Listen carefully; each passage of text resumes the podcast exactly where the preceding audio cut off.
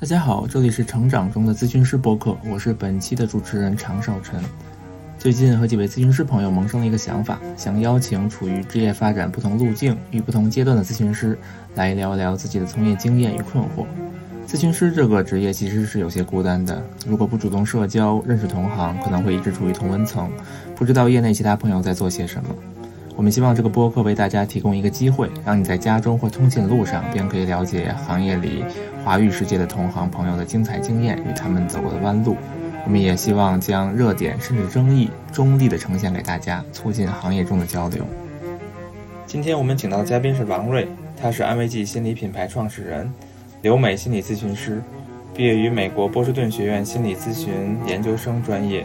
目前致力于提升来访者与咨询师的匹配度研究，以及助力咨询师从实习新手到成为成熟督导的全职业化路径的发展。坐标在北京中关村。王瑞的采访将分为上下两期，本期也就是上期，他将会聊到安慰剂品牌名字的由来、安慰剂过往的发展以及现在在做些什么，安慰剂与北师大专硕项目的合作及其意义，以及安慰剂这个机构对督导的选择。Hello，听众朋友，大家好，今天我们请到的嘉宾是王瑞。啊 Hello，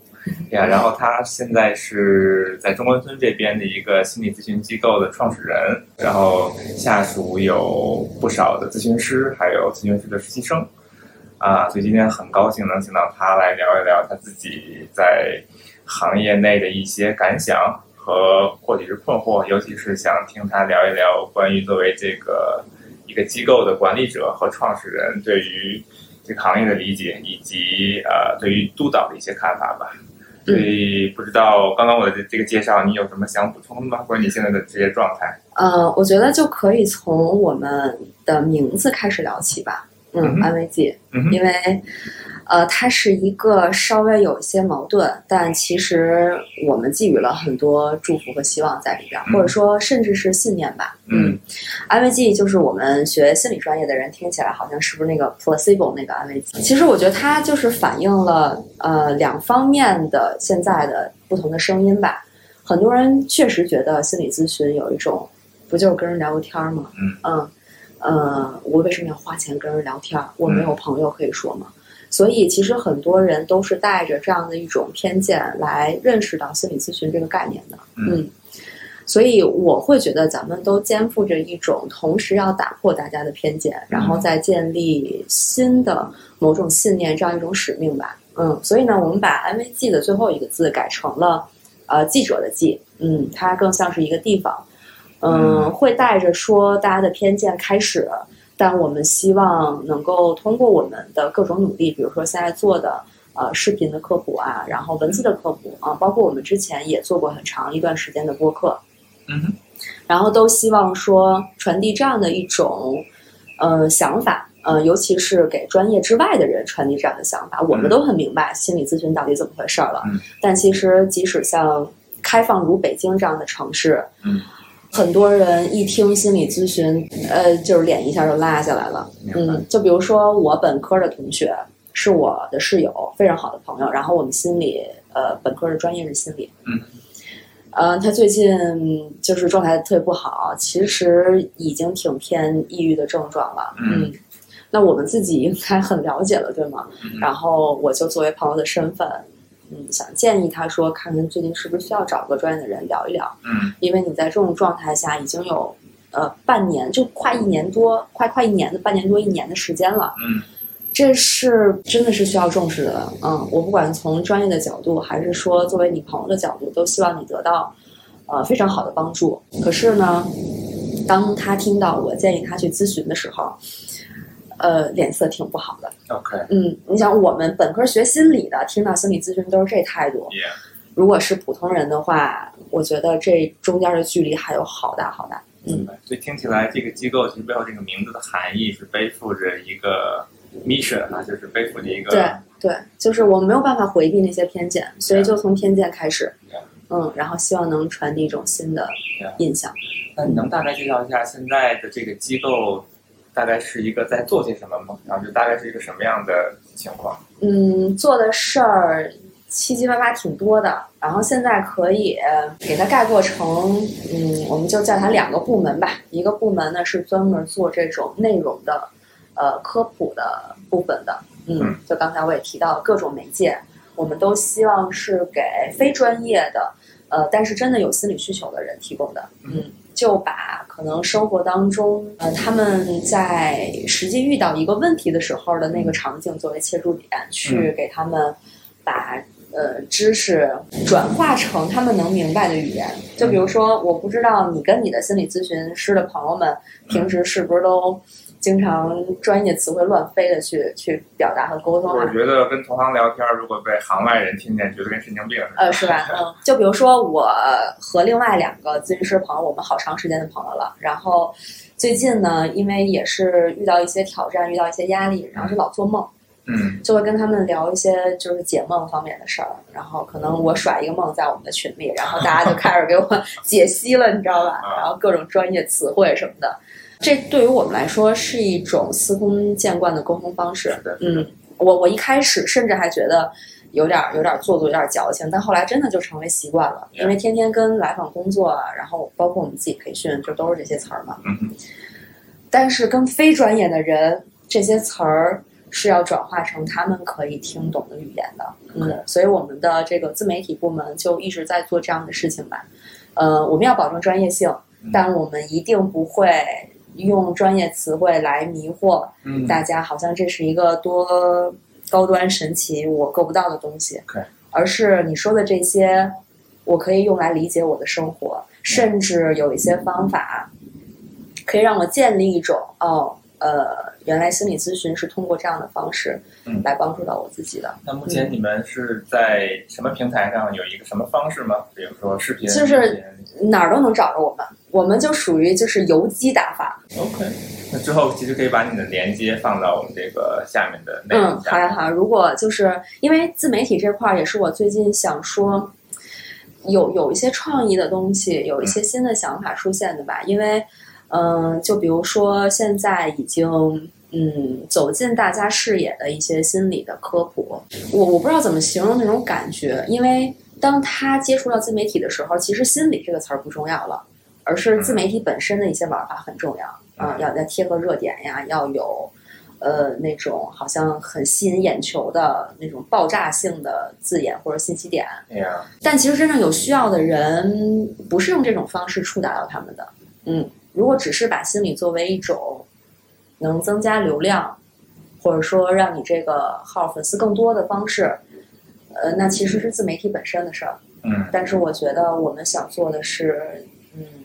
心理意识的传播吧。嗯明白，像比如说国外很多非心理专业的人，他们的专业不都会选修个心理学？好像它是一种非常广泛应用的，然后什么科目对都会。一个通识教育的一对个对对部对分啊对对对，嗯，我我我很喜欢那样的一种状态和感觉，所以可能不会放在自媒体这个概念上。 OK，而真的就是，嗯，怎么样去搭建，呃，非专业的人，嗯，而且真的是有需求的人，心里能够帮到他们的人和我们掌握的这些专业知识之间的一个桥梁，嗯所以我们希望用各种新颖的方式，他们接受度更高的方式，比如说在呃电影里聊心理，然后在书籍里聊心理，然后嗯在。某个问题上，我们去聊它的它的原因、它的发生，嗯，嗯，就避免可能太就是病耻化的那些概念，明白嗯，暴露出来。因为现在很多人好像一听心理咨询，就是呃，会有很就是他们也在网上看了很多东西，嗯，比如什么双向障碍、什么边缘人格，就张嘴张嘴就来 Yeah, yeah, 嗯 yeah.，包括在比如说我们就是找我们预约的。那些来访里边儿，不是心理学专业的人，但是他们会堆积这些字眼来进行预约。嗯，我觉得我自己有那个边缘人格，呃，然后我要找一个什么精分取向的。嗯，但他们自己是不是真的理解这些？可能就是从我们后续的反馈来看，好像嗯，并不能真的能帮到他们。就是他们只是听了一些词汇，然后这些挺厉害的， yeah yeah 嗯，那我也要这些东西， OK，嗯，所以这里边儿有很大的就是一个嗯不匹配的这个空缺和距离，嗯 Yeah.，所以呢，就是嗯、呃今天跟你聊呢，也觉得说，呃，可能听众大多是心理咨询专业相关的，嗯、然后也很希望说，就是真的对呃资呃心理意识传播会比较有兴趣的，嗯，而不是说去吸引流量啊，然后去也、其实我刚刚刚刚你听到那一点非常好，就是说自媒体有它自己的规律，说如果扔出去一个词儿，这个词儿特别火，对或我者以一种题目是提的出来，就会有大量的流量过来。但同时，可能心理，而且我觉得在心理学、心理咨询本身里面有大量的内容可以可以做成这样，就可以做成非常非常吸引眼球的。但同时，这样好像又去损害了一些这个专业性。就是那我好奇，在你们或者你和你的朋友在做这个时候，中间的这个点是好找吗？我们真的会从他们的需求出发，嗯就是我们后台不是会有很多问题，留言里会有很多问题，然后我我们会把那些问题当中非常有代表性的提取出来，就是非常场景化的提取出来。 OK 心理咨询存在的原因，就是因为这个社会的功能还不够完善。嗯，其实心理咨询师代替的很多功能是社会支持的功能。嗯但是，就比如说很多人说我跟你聊，我干嘛不跟我朋友聊啊？嗯，你确实跟你朋友聊不了，可能他们没有办法给到你共情，给到你支持，然后真的给到你那种嗯，就是无条件的关怀。他们可能就直接跟你发表自己的想法，甚至这里边会有一些攻击，会有一些恶毒的评价嗯，然后你承受着这种呃朋辈的压力等等之类的。所以呢，咨询师其实某种程度上可以说他在替代你的朋友、你的家人、嗯呃你的同事的社会支持的作用嗯。所以我们就在想这个主题怎么做呢？我们就特别希望是能用更平等的视角。嗯，嗯、我们我们不希望做那个特别神话的专家。明白了，嗯，没有那种权威性，更像一个知心对的朋友一样。对对对，就是比如说很多粉丝的评论就是，我好想我身边有这样一个朋友。嗯，就是就这个是我们特别想去传递的一种感觉吧。 OK，嗯，这就意味着，那你跟朋友会聊什么 Yeah 就是会聊你非常日常，好像非常普通，嗯但每天都在干扰你的困扰。嗯嗯，所以我们的嗯标题都是好像特别生活化的。我感觉现在至少我在 B 站上好像并没有看到类似的，或者说做的也很大的一个账号，更多的都是一个专家的口吻在告诉你对什么是什么，该怎么对做一类的。是的， Yeah. 嗯，嗯也不得不说，就是刚才那个问题了。你不按自媒体的方式去做这条路，就会很辛苦。嗯嗯，其实我太知道什么样的标题、什么样的内容，然后能举个例子吗？比如说我尽量不让人 ID 到我说的这个 OK 主题。就比如说前段时间很火的，我确实不知道这个具体是谁做的哈，但是好多可能所谓的心理号都在追这个热点嗯，就是当时好像有一个 YouTube 上的人，嗯然后他呃现呃就录制了自己呃分裂人格发病的过程。 ，OK，嗯，然后就是各种都在聊这件事情 Yeah 可能就是分析就是呃人格分裂是怎么回事儿啊，呃之类的。但是就是很多人可能就以为这就是心理学，这就是心理咨询，实际上只是很小的一块。太小的一部分了。我们比如说就是咱们都在职业嘛，正在职业当中，来的人都是所谓的正常人，嗯嗯，就是他们没有到非常脱离我们的生活常识和生活理解，嗯，，所以，但这就是一个矛盾点，明白。你你太生活化了，你太普通了，没有没有爆点， Yeah，嗯，没有那种让人好像觉得引煽动情绪的部分， OK，嗯，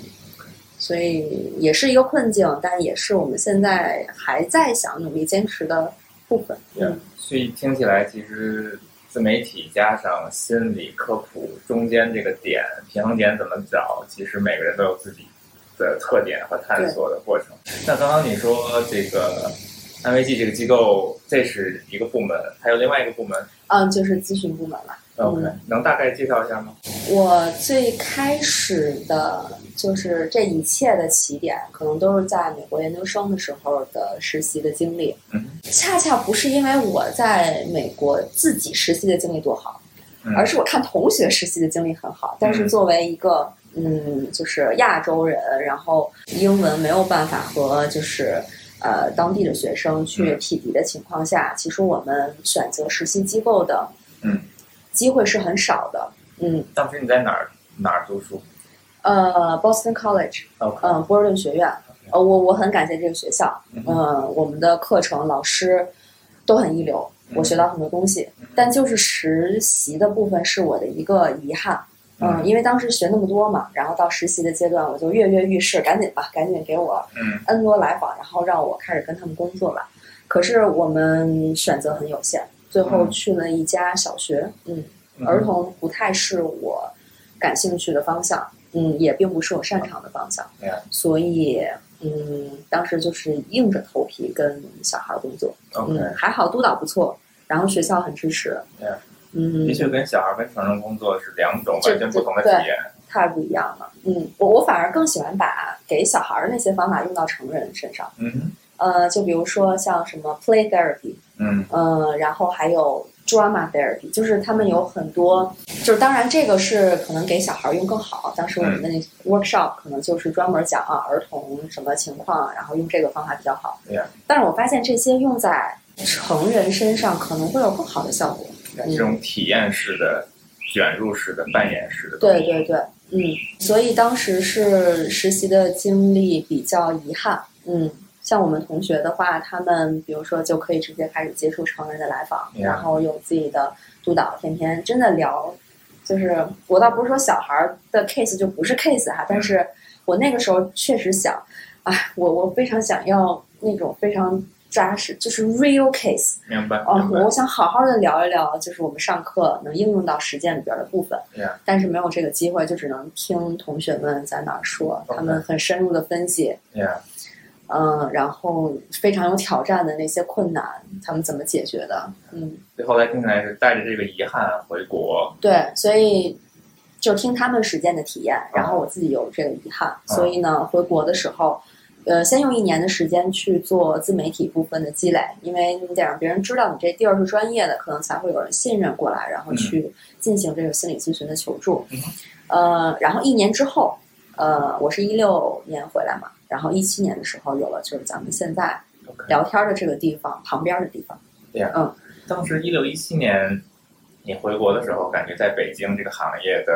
状态啊、气氛完全没有竞争对手， OK，就是当然除了那些大号哈，因为嗯他们大号都在做文字的部分嘛。嗯哼嗯，可是我文章写了没多久呢，我就开始涉足视频领域了， ，Yeah，因为我是看着 YouTube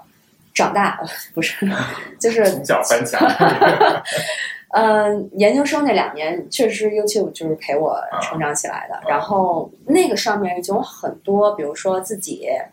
呃经历过某种心理困扰，然后跟嗯大家去分享自己怎么突破这个、嗯哼呃困难，然后自己有一些方法跟大家分享，那都是非常真实的，非常有感染力，然后共情的经历。 Yeah 嗯，所以感觉嗯国内当时这儿是一片空白，空白，就是你一七年的时候是你空白你。是指心理科普在视频上？对，是空白。嗯，当时大家都在疯狂的写文章，那个时候那个知是乎好像最火吧？知乎啊、头条啊，哦就是都刚刚开始吸引大家的注意力，嗯非常新鲜。然后很多人就是涌到文字的世界里边儿 Yeah，视频这边儿其实是无人问津的啊嗯。当时的 B 站可能还是什么鬼畜区啊、舞蹈区啊，然后游戏区啊这些比较盛啊，数码区什么之类的，嗯嗯。但是啊、呃知识区当时还没有开始，嗯当时有没有知识区我不知道，但是肯定没有心理区。嗯但现在已经有了。对嗯，所以一七年很早就开始做心理视频的部分。 Yeah 嗯，然后积累了一年，嗯，有一些人开始慢慢的接触到心理咨询这个概念。嗯嗯，所以一七年的时候，我们就租下了中关村的这个地方，嗯，嗯，隔壁就开始职业了。嗯，就相当于有许多来访是看你的视频之后主动来找。对对对。 OK，嗯，当时也非常的简陋，只有我和当时的那个呃搭档，他也是心理咨询师，嗯哼然后本科我们是同学，嗯嗯嗯给他从学校里忽悠出来的，因为他真的非常非常热爱心理咨询，嗯，就是你看现在多少年过去了，从一七年到现在，不，他从一他从一五年就开始做了。 OK，就是我本科毕业不是出国了嘛，然后他工作了，同时就还在继续进修咨询的培训啊什么的。 Yeah. 他从一五年到现在热情不减，甚至更加疯狂。嗯嗯然后我都时常提醒他，我说，就是你要注意自己的 self care，你可能有点过度就是奉献了，嗯嗯所以也是他当时对咨询的那种热情，我觉得是对的人，然后就一起来经营这个工作室。 ，OK OK，那那后来慢慢慢慢也就过去四五年了，那整个安慰剂的一个发展大概是怎么样的呢？我倒没觉得说好像特别辛苦悲壮的在坚持，嗯但也但也确实有很多，呃，就是咱俩之前预预聊的时候，我提到过的那个，就是破产姐妹每次都会清零的那个声音，嗯经历过好几次。其实嗯第一个合伙人，呃，我很感谢他，但是他这人确实不太靠谱。嗯嗯，他从知乎上找到我，然后我们俩就一起做那个公号的文字的部分。然后他是一个程序员，我被他作为一个心理外行，然后又是程序员，却对心理这么感兴趣的那种热情所感染了。嗯所以在我完全不了解他的情况下，然后就就跟他合伙，然后做这么重要的人生探索。当时人想生做一个事什业么呢？探索。他是想做一个那个咨询预约的 APP 的，哦，就像现在平台这种，嗯对，，但是我觉得，那风量很大呀，这个，对，但是我觉得没到那个时候呢吧，嗯嗯，就是我会觉得国内的市场还不够成熟，大家都不知道心理咨询是什么呢，你弄那么一个 fancy 的 APP 有啥用啊？嗯所以呢，就说服他说咱们先做内容。嗯，结果呢，这一做就是一年，有有有很多心酸，就是他相当于辞了工作，然后就完全，当时我们一年自媒体也没有收入，嗯嗯，就完全在吃自己的老本儿。 ，OK 然后他呢，年纪稍大一些，压力比较大， OK 嗯，就有很多困难吧。 OK，家庭的压力什么的。他跟我说的是，呃，我们的关系还在，嗯呃，我先出去工作一下下， OK，然后呢，解决了我现在的这个这个经济上的困难之后 Yeah.，我再回来。但是呢，我并不能确定这要需要多长时间。 哦，OK，那这这听起来不确定性太大了，对对，后来就沉寂了半年。嗯就是仔细想一想，未来到底怎么样再相信一个人？嗯嗯，所以呢，就呃，只是维持一些正常的嗯、内容的更新嗯，嗯，但是当时我们已经开始做一些，比如知乎的 live 啊，还有我们自己的一些线上的活动什么的，嗯就都停掉了，嗯嗯，因为一个人做不了，所以半年后看到我这个这么热爱咨询的同学，嗯，就吃两顿饭，又 盲目的开始了这段旅程，就是目前这个安慰剂嗯。 ，OK，说盲目，倒不是说这个人有什么问题，而是我们当时其实有一部分的目标是不一样的，嗯就是对于 IMG 之未来要怎么样发展的目标是不一样的。嗯，但是我太喜欢他对咨询的那种热情热情了嗯，我就可能有意无意的就忽略了这个部分。 ，OK，但是两年之后还是暴露出来了。怎么讲？就比如说，我想呃做一些，比如说呃再做一个关于心理咨询的好，嗯哼嗯，因为呃太泛的科普，其实对于大家可能会造成一些困扰，就比如你刚才说，有些人觉得心理咨询就是。呃，专家给我一建议，给我一方法什么的嗯啊。当他们在看短视频的时候，难免会有这样的误区。对啊，所以我就想说，咱们分出来，就专门做一个特专业的，然后就是讲心理咨询怎么回事儿的。嗯然后我们也不用在乎流量，在乎这个，在乎那个。嗯哼嗯哼然后他就觉得这事儿太大了，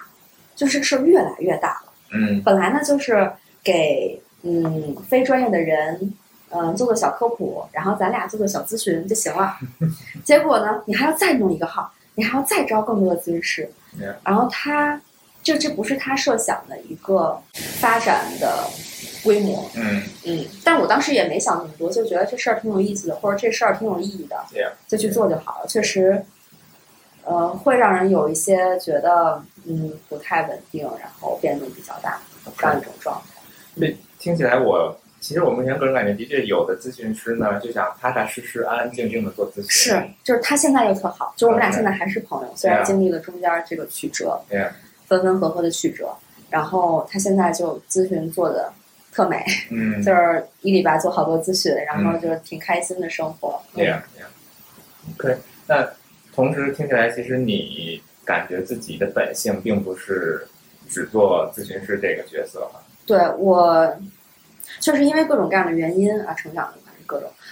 会比较容易无聊。嗯嗯，认为无聊是一件很可怕的事情。嗯哼嗯，所以我经常喜欢多多线操作， ，OK，或者是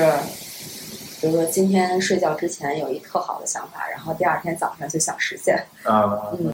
我感觉热情点好像在为咨询师找到更多的来访，嗯为来访找到合适的咨询师这里。嗯哼，嗯，呀，那实际上就是一个现在机构在做的事情。对 OK，我发现它是有名字的。嗯，它可它可以叫做心理咨询平台或者 Yeah. 心理咨询机构。 Yeah, 嗯 yeah. 但是我们之前完全没有这些概念，我们自称是安慰剂心理小店。嗯 OK 希望就是不要太太权威感，好像太吓人。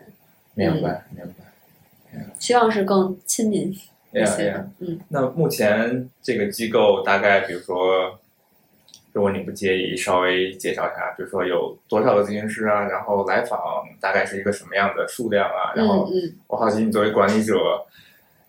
因为我感觉其实这种形式是在美国非常常见吧，对在社区里面到处都是心理咨询的对这个对对机构，但是国内感觉其实做机构的并不是很多，嗯，除了大学里面或者私人职业的，或者在医院里面，在所谓的体制外或者社会上单做机构的，慢慢多起来，但是并不是很多。嗯我嗯，好奇，你觉得目前在北京，至少在北京的这么一个社会社会上的机构，大概是个什么样的情况？就以我对同行的了解哈，就是这种呃属性相似的机构的同行的了解，嗯嗯，我觉得我最自豪，然后也是想嗯继续去保证这个部分的地方是，呃，就像咱们刚才说的，美国的社区的咨询，其实他们不缺来访。嗯啊，哼他们等候名单上可能有 N 多人排着 Yeah. 等着咨询呢。咨询师去了以后，就源源不断的 Yeah. 来访就做就完了，对吧 Yeah. 呃，但是在国内呢，就是嗯，来访挺稀缺的。很多人就以为咨询就是我找一大师，找一专家，然后我去问他一问题，就跟就跟大师开悟了似的，然后点他一下豁然开朗。啊，他就豁然开朗了。但是咨询真的不是这么回事儿。嗯当然，我不排除确实有一些，比如说几千块一小时的那个，呃，嗯真的在行业里耕耘了十几年的，嗯他可能确实更容易看到你核心的部分。嗯，但也不是说这一次你就是的，是的，包治百病，对吧？对对嗯，只不过说可能就是这种自我意识、自我理解的进度可能会快一些，嗯之类的。嗯哼所以呢，就是我们一直有一个目标，要让咨询师的来访是接不过来的，然后等候名单上有很多人的。 ，OK，嗯，在咱俩前两个礼拜，嗯就是为这个播客做准备的时候 Yeah 还没有等候名单呢。哦， 然后这两天有了，是有什么重大变化吗？就是我就是一个信念，如果咨询师优秀的话，嗯他的就是来访脱落率是很低的。嗯哼然后他比如说经过一到三个月的周期，他的来访就很稳定，嗯，然后就不需要再推新来访了。明白，所以来访就那就只能给新咨询师推。可是新咨询师不是像来访一样每天都会出现的 Yeah. 现在我们反而是缺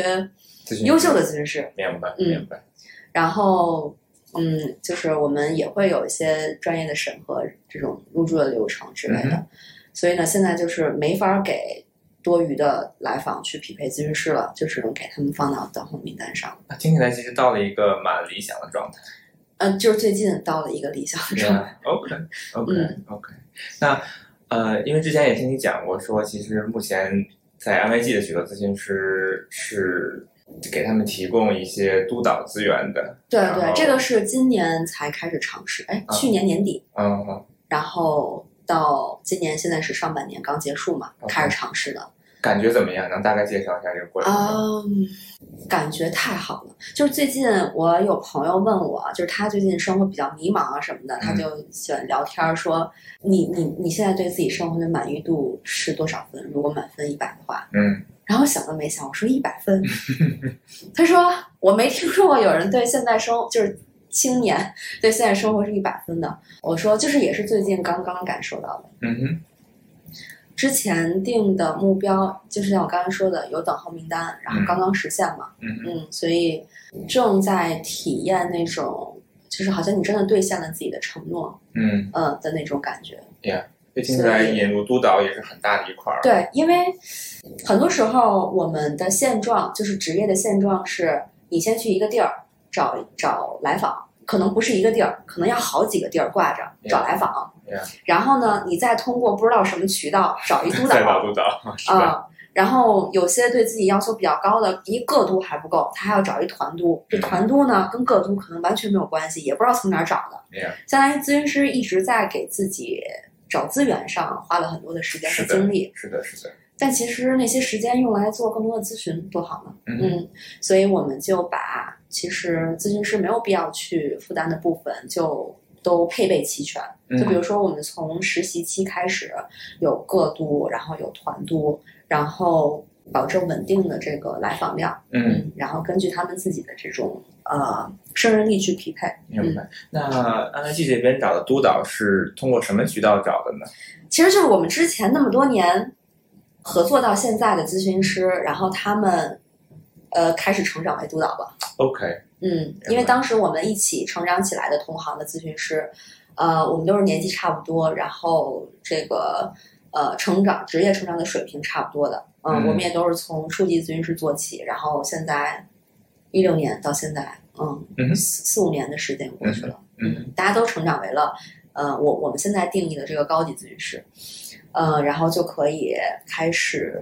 往督导的这个方向去发展了。明白。嗯，所以他们有成为督导的需求，然后实习生有需要督导的需求 Yeah. 嗯，就挺同步的就， Yeah，嗯，那之前听你讲过，其实好像 MG 这边也和注册系统有一些合作，好像也呃注册系统那边也会请一些督导嘛。呃，是跟北师大有合作，哦，北师大 OK，嗯，因为北师大他们现在我认为啊嗯是国内心理咨询硕士项目最值得去学习的，嗯哼嗯，最值得去参考的一个选项，嗯哼嗯是我觉得目前可能高校能提供的最好的资源了吧，呃，督导的资源呀，然后老师的资源，就是安 v g 这边的机构跟北师大的督导，呃，跟北师大的合作是怎么个形式呢？因为就是其实这个就是满足了我另外一个梦想。嗯，像我们在国外上研二的时候，不就需要开始实习了吗？是的，校外实习。，对，校外实习，呃，相当于是。呃，我我们现在叫实实习基地，跟学校有过签约的，嗯呃，然后相当于学校已经有一定审核和认证的，嗯啊，哼，然后学生是可以在这些选项里边儿，然后去进行实习的，明白。嗯，然后他们就可以申请，然后面试，然后就实习，就相当于这里是北师大硕士嗯呃心理咨询项目研究生的一个毕业前的校外实习基地。对他们，因为大部分的实习都是在高校嘛，呀嗯，是他们的第一实习基地， ，OK，但是现在有很多需求，社会也是有很多需求的 Yeah. 然后也还是有很多专业的社会机构愿意去承担这部分社会责任的，嗯哼，然后它又是我梦想的一部分，嗯哦 Yeah. 所以有这个机会呢，就就是就是向北师大证明了我们的专业性之后，嗯嗯，然后就呃先尝试了一个一个学期，从 OK 去年到现在 OK 嗯 OK，然后我们有呃第一波就是因为互相都要去磨合一下，嗯所以我们就招了五六位吧，五六位实习生，哦，就北师大的是嗯不，是？然后有一半儿现在都是我们的全职咨询师。哦，就是毕业、就是毕业之后就在这儿留下来了。呃，毕业之后呢，就是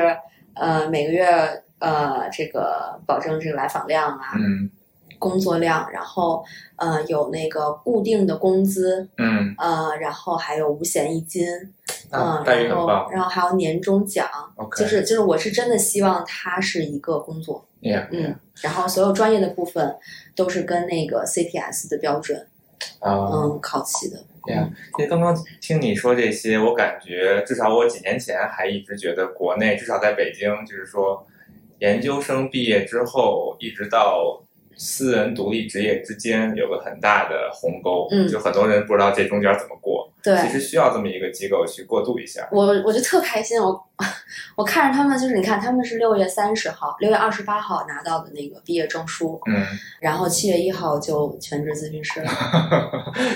完全对。中间无缝衔接。对，然后他们的各都也都是他们实习期间比较满意的，然后就可以继续。那太棒嗯了，那太棒了。呀，同时我也好奇关于督导这个话题哈、你觉得从一个机构的管理者的角度来说，比如说使用督导，或者说在选择督导方面有什么感想吗？或者有什么策略吗？对于你来说，呃，我有一个观念的颠覆，嗯哼，就是我之前觉得督导要像咨询师一样，嗯，就是你肯定要有专业的部分，然后也要有足够的共情，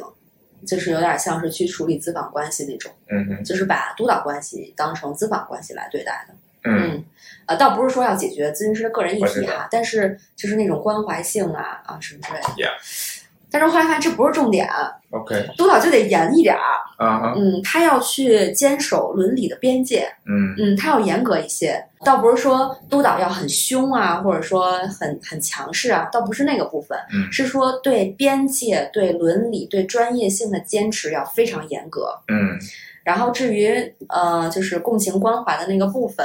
嗯、是是是是其次，嗯 Yeah.。就是呃这个督导，只要不是说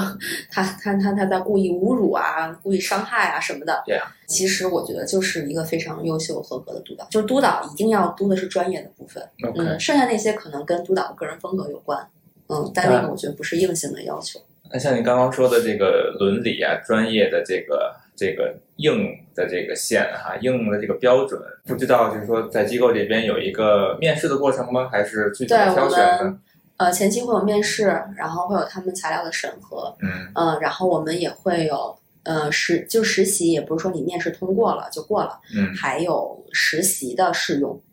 ，OK 实习也是有试用的。嗯 OK 我们会推很少的来访量，呃然后去让督导评估一下，嗯在这一个月的时间里边儿，嗯，他是不是有足够的这个基本的伦理的专业性，嗯然后才会开始正常的这个实习的过程。 OK 嗯 OK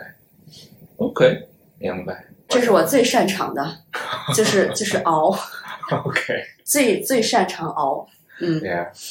就嗯、呃就就就做你自己该做的呗。嗯， Yeah Yeah。就刚刚听听你说完这些，我也觉得很为你高兴，并且觉得呃，就是说国内的北师大开始有这个标准化的硕士项目，然后同时这个硕士项目后一步它的实习基地以及硕士毕业之后对能够对到哪儿开始工作，然后也都慢慢慢慢是开的，始是北北师大想了很多，嗯，嗯就是他们对于这个呃心理咨询师职业化这个搭建嗯是一直在做努力的。嗯，嗯像跟我们对接的老师啊，就就特辛苦，一人身兼可能十个十个工作，哦，yeah 嗯 yeah，就就很辛苦。然后这个事儿也不容易，所以我们就蛮荣幸的，能成为这条路上的嗯、呃一份子，一个、嗯一个参与者。 yeah，嗯，因为因为这个这个参与的成本还是很高的啊，怎么讲？因为督导都是我们自己呃支付给督导的，就是就是实习生他们是不用支付任何费用的。哦，明白。嗯对，明白然后因为来访是低价，来访的那部分钱根本就 cover cover 不了督导督导的的费用啊，然后运营的费用啊。啊，嗯哦，明还白。有场地的费用啊什么的，所以实际上做实习基地并在钱上并没有什么好处。是啊要花钱的。 OK OK，对，嗯，然后也是因为呃之前这么多年，然后做安慰剂，我比如说平时就是工资哈，就是五五千到一万之间徘徊，嗯哼，嗯，就跟我自己做的咨询可能没什么关系，就是嗯咨询费就全部充到。呃，就是公司的收入里面去了，我哦明白。然后呢，给自己发固定的工资，啊然后 OK 五千到一万是怎么回事儿？就是比如说 这个月可能最终这个咨询费剩的挺多的，然后就给自己多发一点儿。嗯然后这个月如果已经就是非常吃力了，然后就嗯少发一点儿，发个五千块。嗯嗯，所以就是这么多年每个月的工资。就是就是这么点儿， OK 嗯，然后相当于那我剩下的那部分盈余就投入到了第二年的这个发展里边儿。嗯，所以积累了几年之后呢，感觉可以至少支撑呃一年的实习的项目。嗯然后我就我就就就做了这个决定。明白。嗯，我感觉其实我在视频里都说来着，我说我我说我斥资二十万，哦，我看了你那个最新的啊对对对那个 B 站的那个视频啊，对对对 Yeah 嗯，然后就，嗯，当时就想的说孤注一掷吧 Yeah 如果二十万打水漂了，呃，也没关系 Yeah 嗯，